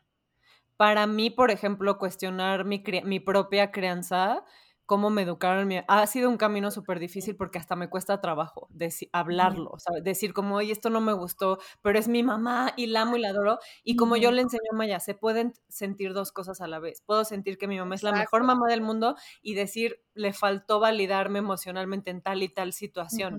Y no quita mi amor por ella. Mucha gente ni siquiera se hace esta pregunta porque tienen pánico de, tirar el castillo, ¿sabes? O sea, de, de, tirar esta idea que tienen. Y eso es por lo que no damos el primer paso, como de llegar y decir, ¿cómo quiero yo mejorar para mi hijo? Porque nuestros papás construyeron ese puente en esta crianza que nos dieron para que nosotras podamos construir este nuevo puente. Y yo espero que Maya construya un puente completamente nuevo del que yo le estoy dando ahorita porque va a haber más información, más herramientas. Estamos creando las primeras generaciones conscientes, entonces no sabemos ni siquiera cuál va a ser el resultado real, o sea, estamos experimentando. Entonces, como que tenemos que como hacernos responsables No solo decidir por decidir, es hacernos responsables de las decisiones que tomamos en torno a la, porque sí es una responsabilidad cañón hacer papás, yo sí creo que debería de haber una escuela para volverte papá, o, algo así como hasta apoyado por el gobierno, ya sabes, así, ya vas a ser papá, te vamos a ayudar un poco, porque está cabrón. Y, y, es nuestra responsabilidad siendo papás, no, la neta sí decir, o sea, eso, cuestionarnos y decir, ahora esta es mi responsabilidad, voy a tomar este papel tan serio como tomo mi trabajo, como tomo mi doctorado, como tomo mi relación de pareja y empezar a tomarlo en serio porque sí estamos impactando la vida de estos niños a largo plazo y sí se merecen lo mejor que les podamos dar. Entonces, Sí, de somos grande va a tener un, post, un podcast que va a ser Mi mamá me creó muy consciente. ¿Cuáles son las repercusiones? ¿Cómo volver a lo tradicional? Se van a quejar de algo siempre. Exacto. Y va a ser su oportunidad como de construir un nuevo puente hacia... lo que, o sea, lo que sí es real y Fer lo ha repetido en varias ocasiones es antes todo esto, o sea, el, la famosa frase de nadie nos enseña a ser papás, pues era muy real. O sea, sí aprendían con base en la experiencia, con base en lo que les decía su intuición. Exacto, prueba y error. Ahora hay mucho respaldo, hay muchos estudios. Esto que estamos diciendo y esto que se está comentando aquí, Fer lo ha estudiado toda su vida, ¿no? Entonces, ahora sí hay un respaldo científico que nos dice cuáles pueden ser las repercusiones y cuáles también son como las, los pros de una educación emocional. ¿Qué ventajas le estás dando? Porque al final un niño pues es como nace con una mochila y tú le tienes que meter las herramientas. O, más bien, más bien, nace con una mochila llena de herramientas y tú se las tienes que enseñar a usar. Mm, me gusta. Entonces, eh, cómo nosotros enseñamos a usarle estas herramientas y tenemos dos caminos, o sea, no queremos venir a, convencer a nadie, simplemente hablar de nuestra propia experiencia como mamás, de lo difícil que es verdaderamente, de lo difícil que es hacer un viaje interno y darte cuenta de muchas cosas porque te haces pasar por las mismas emociones que te reprimieron de pequeño y entonces vuelve a ser incómodo, vuelve a ser terrible, pero sí das un gran paso adelante para ayudarle a tu hijo a que no pase por lo mismo y también a que tenga las herramientas y ver qué potencial va a tener que tú no tuviste, porque no lo hemos visto. Porque a nadie se nos dio esta educación. vaya, en México yo creo que a nadie. Yo creo que a nadie. No sé, en otros países probablemente sí, pero en México a nadie. Todos crecimos en esta misma cultura. Que está bien, que al final está bien, no se conocía toda esta información pero ahora es a lo que queremos empujar nosotros. Y como también estar muy conscientes de que no, o sea, yo también como que a veces me he preguntado, ¿qué hubiera pasado si mi crianza hubiera sido de tal forma? Si hubiera cambiado estos aspectos, bla, bla, bla. No, no he encontrado nada al final porque pues ya no es, ya no fue así. No, y no puedo vivir como en ese, en ese, en esa batalla de lo que no fue. Sí. Pero sí y es más, todo lo que no fue y fue en mi crianza me trajo a este momento en el que yo puedo ser la creadora que soy. Entonces, todo tenía que ser exactamente como es. Entonces, yo, yo no creo que hay como un final terrible para quienes no estén creando conscientemente. No, como dijo Fer, o sea, bien, hay muchos factores que vienen de, de lo que a ti te queda, de cómo tú te sientes, cómo, cómo a ti te, cómo reflejas tú tu crianza, etcétera. Y creo que estamos en una sociedad en general que estamos empezando a validar más. O sea, el cambio se ve y, estamos avanzando y yo sí creo, sí soy fiel creyente de que el mundo va para una crianza consciente porque no hay de otra. O sea, porque ya se acabó todo lo demás. Es como ya no hay, o sea, ya no hay más para atrás. Y, usar esto que, hemos aprendido y lo que nos funcionó y los que, lo que no para aplicarlo con nuestros hijos a nuestra forma. O sea, tienes lo bueno y tienes lo malo y, y puedes usar las dos cosas a tu favor como, como creador consciente. No tienes que ser la mamá o el papá perfecto. Al revés, o sea, esas fallas que nuestros hijos ven en nosotros son valiosísimas para ellos tener fallas en ellos también. Sí, creo que la clave está en ser, ser intencional. Exacto, como cuestionar más, como responsabilizarnos más. Y yo lo que veo mucho, y te quiero preguntar de eso, tú que también has estado en contacto como con más niños en tu, en tu preparación profesional, como que el tema, tengo dos amigas que trabajan en dos escuelas, una es psicóloga y otra es directora académica, y, las dos como que llegan a la misma conclusión, dicen, vemos a niños muy abandonados ahorita, mm, muy abandonados. ¿Por qué? Porque el mundo nos sobrepasa, no hay suficiente dinero que ganemos para mantenernos, entonces los dos papás tienen que salir a trabajar. Hay muchísima cultura de hustle, que es como todo el tiempo ir persiguiendo la chuleta y nunca se acaba y nunca tienes un momento de respirar. ¿Qué hacemos con estos niños abandonados? Si nosotros estamos tratando de crear espacios conscientes, pero como en comunidad, me explico. Tal vez la mamá, por situaciones ajenas a nosotros, no puede estar ahí para su hijo. ¿Cómo creamos espacios como, como de contención tanto para papás como para hijos, que ahorita en un mundo que va avanzando muy rápido, estamos como olvidándonos de lo que es más importante, que son nuestros hijos? y, ¿Y qué hacemos con estos niños abandonados? O sea, ¿qué, qué hacemos? Ay, claro. Híjole, me agarras en curva, no sé, Clau, no sé qué, no sé qué responderte. O sea, creo que no hay nada para un niño como el amor de sus papás y la atención de sus papás. O sea, no vamos a poder llenar vacío. O sea, digo como. Como sociedad. Como escuela, o si haces un programa, o si creas un grupo de apoyo, o sí podemos, sí podemos ayudar y hacer la diferencia en el día a día y sí podemos este, ayudar a llenar algunos vacíos ¿no? que pueden haber emocionales. Pero, pero desde mi punto de vista no hay nada como, ¿no? como el amor y la atención de los papás. Ahora, si los papás, si los papás no tienen el tiempo, pero tienen la intención de, o sea, hay como diferentes tipos de abandono. ¿no? Porque hay, hay papás que no tienen el tiempo porque están trabajando todo el día, como tú dices, persiguiendo la chuleta, pero están conscientes de esto y cuando llegan a la casa siempre tienen ese cuento que les cuentan y les platican de su día, aunque sea cinco minutos, y se aseguran de estar ahí para la rutina de la noche. Y el niño está un poco abandonado, pero al final sabe que sus papás, aunque están lejos, están ahí de alguna manera. Como que son recursos, al final, son herramientas. Sí, y hay abandonos que, pues de plano. son más cañones.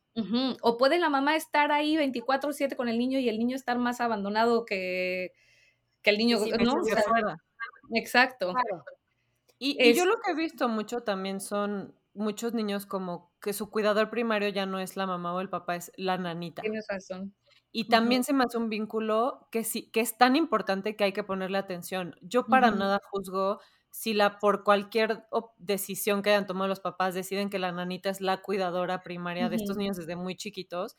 Digo, qué importante este vínculo. Hay que tener mucho respeto y responsabilidad con este vínculo porque al final están haciendo ese vínculo que necesitan hacer y lo están haciendo con una persona que, que no saben cuánto tiempo va a estar con ellos y los niños no entienden esta separación. Entonces, qué importante es como estar conscientes del valor que tiene este primer vínculo y que nada lo reemplaza. Sí. Ahora, sumando a esto, o sea, ya que estamos en el mismo canal en cuanto a este, como la importancia de este primer vínculo, sí hay la posibilidad de que otro adulto pueda hacer la diferencia en la vida de un niño. Hay un autor que se llama Mark Brackett que escribió un libro que se llamaba Permiso para Sentir. Mark Brackett entonces cuenta su historia de no fue su cuidador primario este champion que tuvo, que le hizo la diferencia en su vida, sino me parece que era su tío.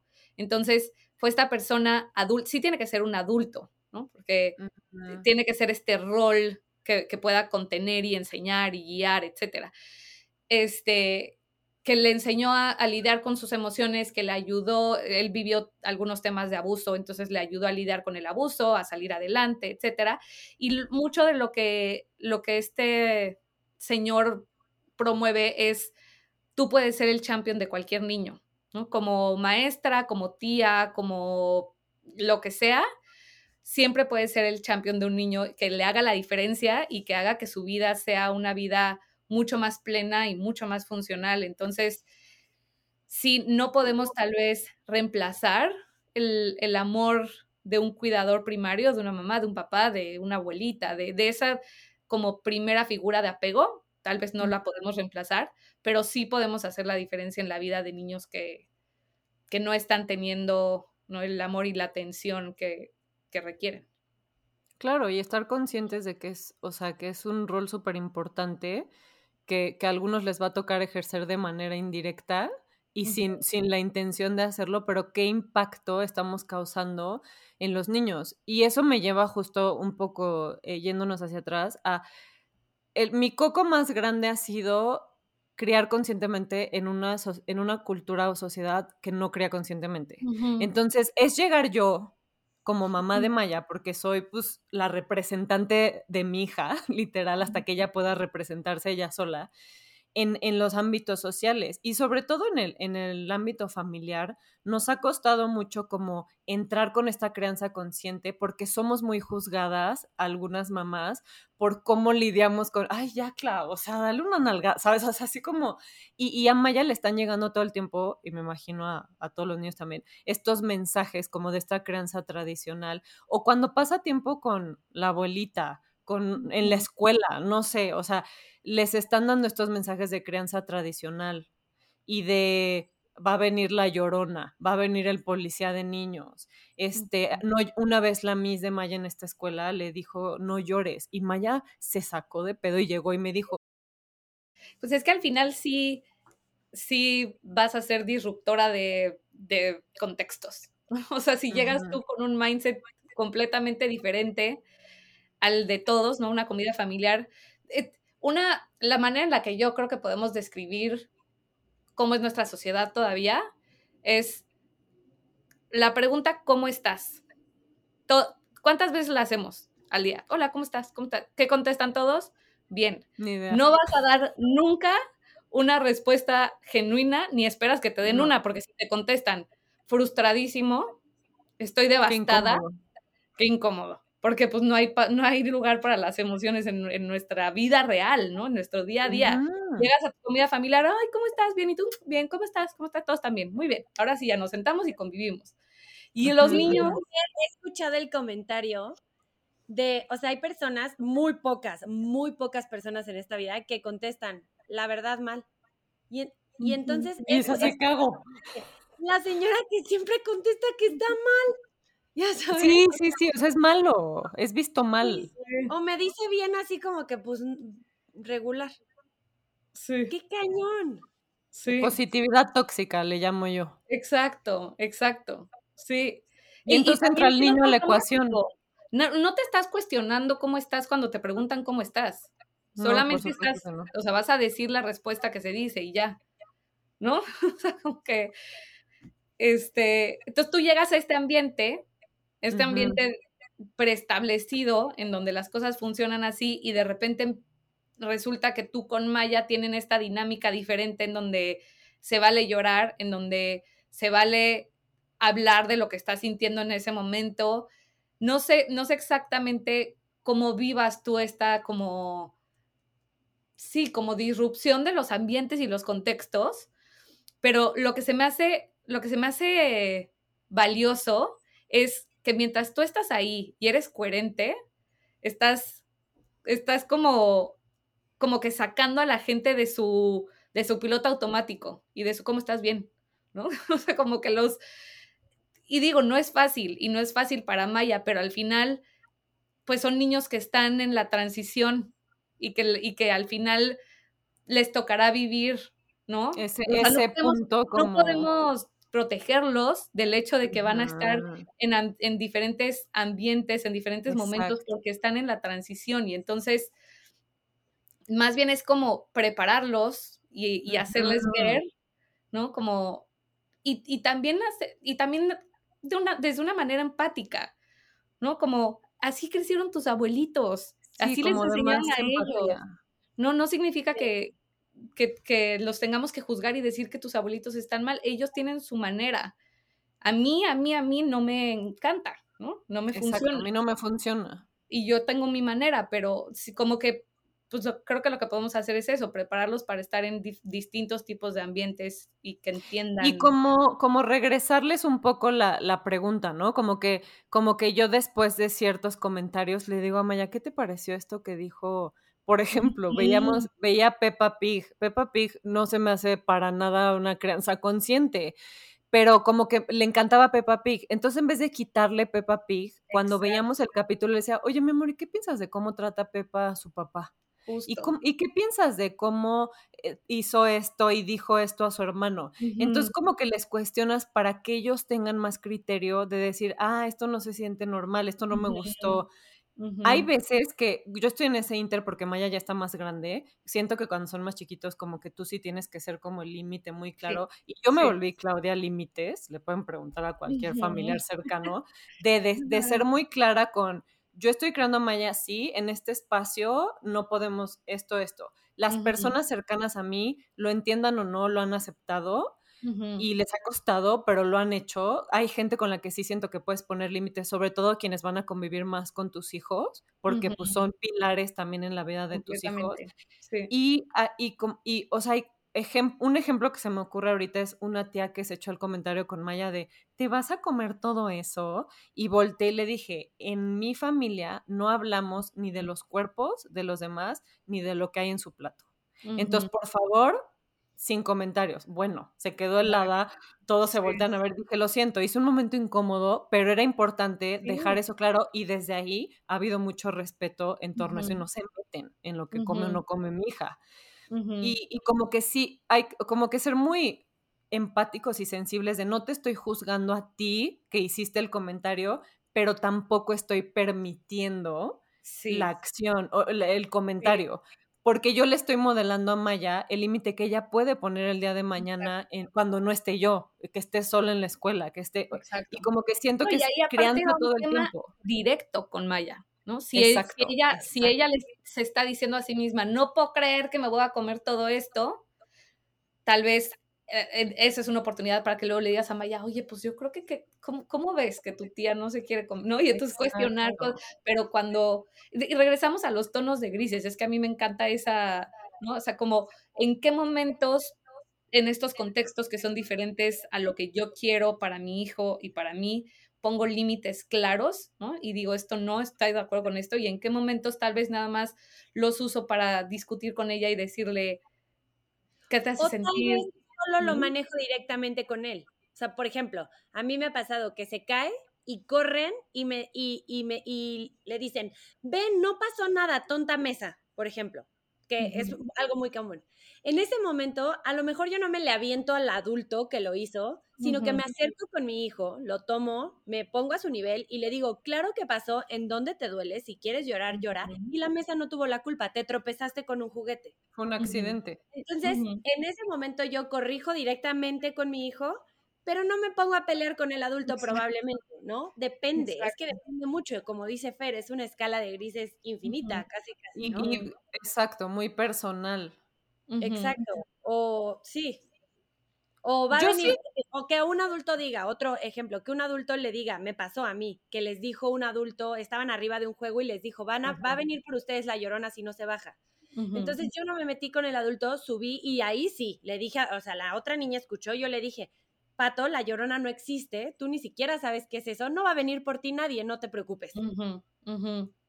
¿no? O sea, no me voy a poner a discutir crianza con la persona que les dijo. Sí, como, exacto, voltea a ver a tu hijo, porque tu comunicación y tu conexión están ahí. Yo como que, sí, como que trato de buscar ese como, dónde es importante poner el límite en ese momento con la comunicación directa Maya, como dice Valen, y dónde es bueno como retomarlo después de decir cómo te hizo sentir esto. Y yo tengo una teoría que no está comprobada, pero espero que algún día se compruebe, que es por lo que más me importa hablar de estos temas de educación emocional y validación emocional. Yo sí creo que niños que son creados de una forma eh, es como enfocada en lo emocional, van a ser adultos con mucho más potencial, pero estos niños los estamos salvando del abuso. Mm. Porque un niño autónomo que identifica lo que está viendo y tiene permiso de identificarlo y de comunicarlo, yo creo que el estrago más cabrón de nuestra sociedad, crianza tradicional, el resultado más triste y negativo de la crianza tradicional es la cantidad de abuso infantil que hay. O sea, también en prevención de adicciones, en... Claro, en manejo de emociones, depresión, ansiedad. Exacto, o sea, todo, toda esta educación emocional, y tú no los podrás decir, tiene una repercusión de adultos en donde a lo mejor los niños van a tener la confianza de acercarse a sus papás, cosa que a muchos de nosotros no tuvimos de, de, pues, de chicos, eh, de, de, tenerles la confianza de platicarles. Eh, algo, lo que fuera, de oye, ven por mí, esto no me late, de, o sea, desde cosas ahí, todas esas bases, pues se dan en la infancia, ¿no, Fer? Sí, y es que va desde, me doy cuenta de que esto no me late, ¿no? O sea, nosotros no teníamos ni siquiera las herramientas para, para darnos cuenta si me late o no me late, ¿no? O sea, y, y, y, no sabíamos, no validábamos el hecho de me siento así, sino estoy como confundido, como que no. Entonces, creo que va o sea, es toda una cadena. Y lo que dicen, lo que dicen me parece súper importante. Y, y empezabas, Clau, diciendo también como son niños más productivos y más funcionales. Y hay, ahí hay todo un respaldo. El, el, Banco Mundial cada año saca reportes de desarrollo. Y en el 2018, o sea, que ya no está tan reciente, pero bueno, en el 2018, lo que de, este reporte de desarrollo se enfocaba en pedirles a los gobiernos que dieran educación socioemocional a los niños. Porque decían, no, en el futuro hay miles de trabajos que hoy hacen personas que las van a los van a terminar haciendo máquinas. La tecnología está avanzando muchísimo. ¿Qué necesitamos darles a los niños para que los países crezcan y se desarrollen? Esas habilidades que las máquinas no pueden desarrollar, al menos a corto plazo.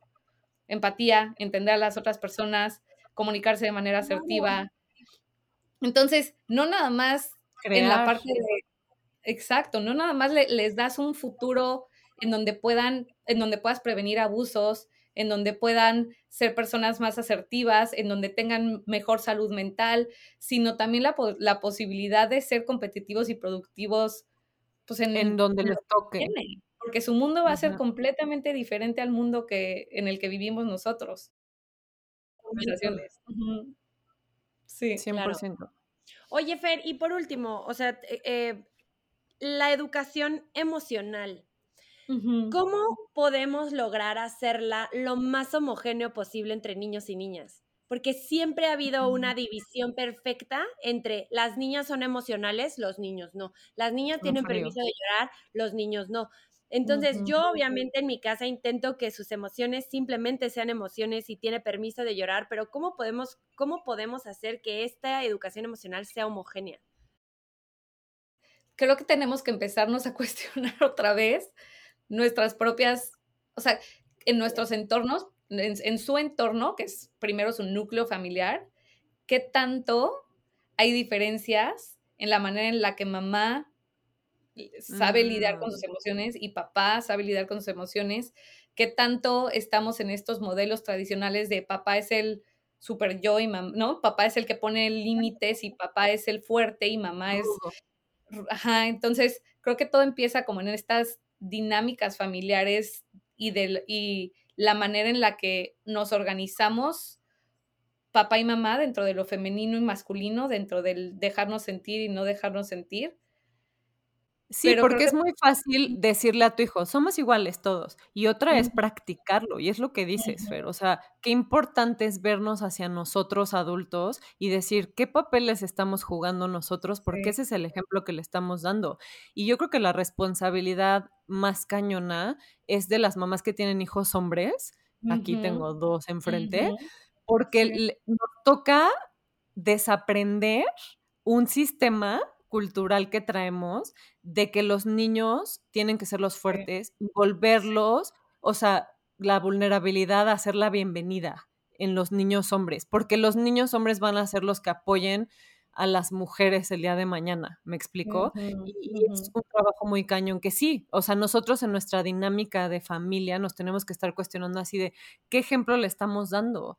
Y es un rol que también los papás que están, que son parte de la dinámica se tienen que involucrar más. ¿Cómo modelar? O sea, está difícil modelar cuando tu hijo te diga, es que mi papá no llora. Exacto. Porque yo mi papá no llora. Yo como, mi papá come. O sea, tan sencillo como yo me como el brócoli, ustedes se comen el brócoli, todos comemos brócoli, ¿no? Porque él no llora. Entonces, e, es, esa es la parte difícil porque al mismo tiempo te digo, Luis no, no llora porque no quiera, no llora porque algo no le permite llorar. Inevitablemente van a voltear a ver a sus papás para crear una su propia identidad. Entonces, yo creo que más bien ahí es un trabajo con, nuestros esposos. y, yo creo que también como... De esta conversación. Exacto, 100%. Y también yo creo que validar a tu esposo en el sentido de, o sea, con tu hijo presente como que tu hijo entienda que viene de una educación donde a él le cuesta mucho más trabajo, ¿sabes? O sea, como decir, está hecho de muchas partes tu papá y eso hace que sea más difícil para él, pero él lo siente de otra forma. Lo que, lo que yo trato de decir con Maya es, Maya, tú y yo sentimos de una forma muy parecida, porque somos muy de ir al llanto, las dos. Papu siente la tristeza diferente. Tal vez está más calladito, más apartado. Esa es su forma de sentir. Y las dos son válidas. Hay formas diferentes de sentir las emociones. Todos nos enojamos diferente, que todos reaccionamos diferente y, irnos más allá del género. Ya para acabar, existen, porque entendemos que esto se está dando para una como crianza en el hogar, pero existen propuestas internacionales, eh, perdón, institucionales en donde haya alguna implementación de esta educación emocional en las escuelas para que pueda haber como una sincronía entre la casa y la escuela. Suena muy utópico, pero... No, sí, sí, sí, sí existe. Este, justo yo creo que yo creo que yo estoy más familiarizada con los programas educativos dentro de la escuela que con, con la parte de crianza y desarrollo socioemocional en la casa. Este, hay hay muchos programas, o sea, hay, como el, digamos, el como marco de referencia más, em, el pionero y el más respetado es uno de una organización que se llama CASEL, C-A-S-L, y ellos este, hablan de cuáles son las habilidades socioemocionales básicas y qué, qué, es lo que tiene que cubrir, digamos, o sea, como que te dan este marco de, de, referencia de qué es lo que tienen que cubrir los programas socioemocionales. Y luego de ahí hay muchísimos, o sea, este que les, les decía de, es, que de Positive Behaviors and Supports es uno, hay uno que se llama un programa piramidal, este, que es, un, es para, para la primera infancia, que es buenísimo, este, el señor Mark Brackett que les decía que escribió el permiso para sentir, tiene un programa que se llama Ruler, que es, es, un programa literal para, para reconocer emociones, que se mete en muchas escuelas. Y lo que se ha demostrado es que este, la mejor manera de trabajar el desarrollo socioemocional es cuando se hacen estas colaboraciones entre familia y escuela. Y entonces se empieza a hablar el mismo idioma en la familia y en la escuela y se empiezan a, desarrollar las mismas estrategias y están completamente alineados. Entonces, sí existen, son una maravilla. Sí, y, yo creo que, y ya en, México se está empezando a implementar en algunas escuelas.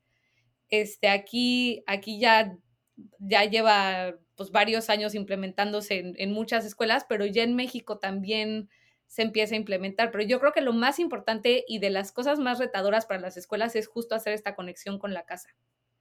Claro, como que haya congruencia igual en todos lados. Sí, sí, sí, sí. sí, y pues es tal cual enseñar, enseñar como se enseña cualquier otra habilidad, con lo que empezamos en, en el podcast. Es el desarrollo socioemocional son conocimientos, habilidades y actitudes, igual que, igual que cualquier otra área de, desarrollo educativo. Necesitan los niños por ejemplo, en, en la parte de conocimiento se habla mucho de la alfabetización emocional, tener palabras para describir lo que sientes. Nosotros tenemos, se los juro que si les pregunto ahorita cuántas emociones conocen y les hacemos una encuesta a adultos, vamos a decir 10, casi, casi 15. Y existen una... Sí, o sea, siempre decimos me siento triste, emocionado, feliz, enojado, frustrado, las de, las de intensamente, casi, casi. Ándale, ándale, exacto. Sí. Entonces necesitamos, o sea, en la parte de conocimientos, por ejemplo, está esta parte de alfabetización emocional, que los niños tengan palabras que puedan describir lo que sienten. En la parte de habilidades, que sepan cómo reaccionar, que sepan cómo reconocer señales de su cuerpo, que sepan cómo este, demostrarle a otra persona que están siendo empáticos, etcétera.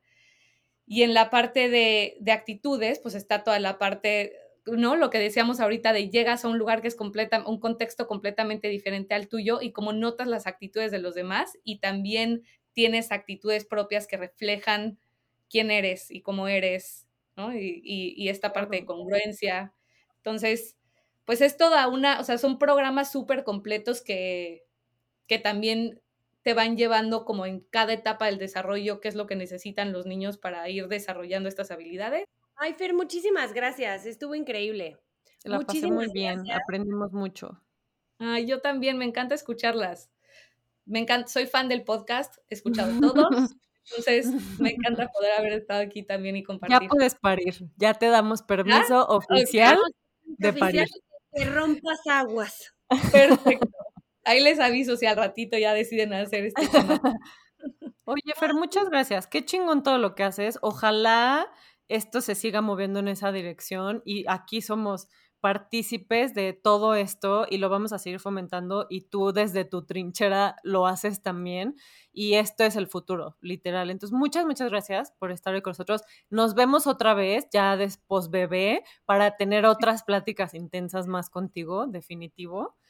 Y muchas gracias. Gracias. gracias a ustedes. Gracias.